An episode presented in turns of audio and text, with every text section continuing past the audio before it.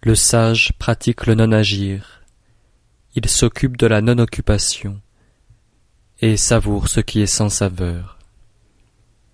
Les choses, grandes ou petites, nombreuses ou rares, sont égales à ses yeux. Il venge ses injures par des bienfaits. Il commence par des choses aisées lorsqu'il en médite de difficiles, par de petites choses lorsqu'il en projette de grandes. Les choses les plus difficiles du monde ont nécessairement commencé par être aisées. Les choses les plus grandes du monde ont nécessairement commencé par être petites. De là vient que jusqu'à la fin, le saint ne cherche point à faire de grandes choses.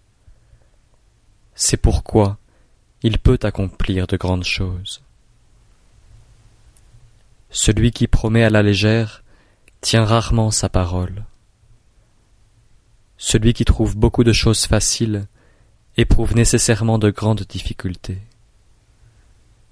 De là vient que le saint trouve tout difficile. C'est pourquoi, jusqu'au terme de sa vie, il n'éprouve nulle difficulté.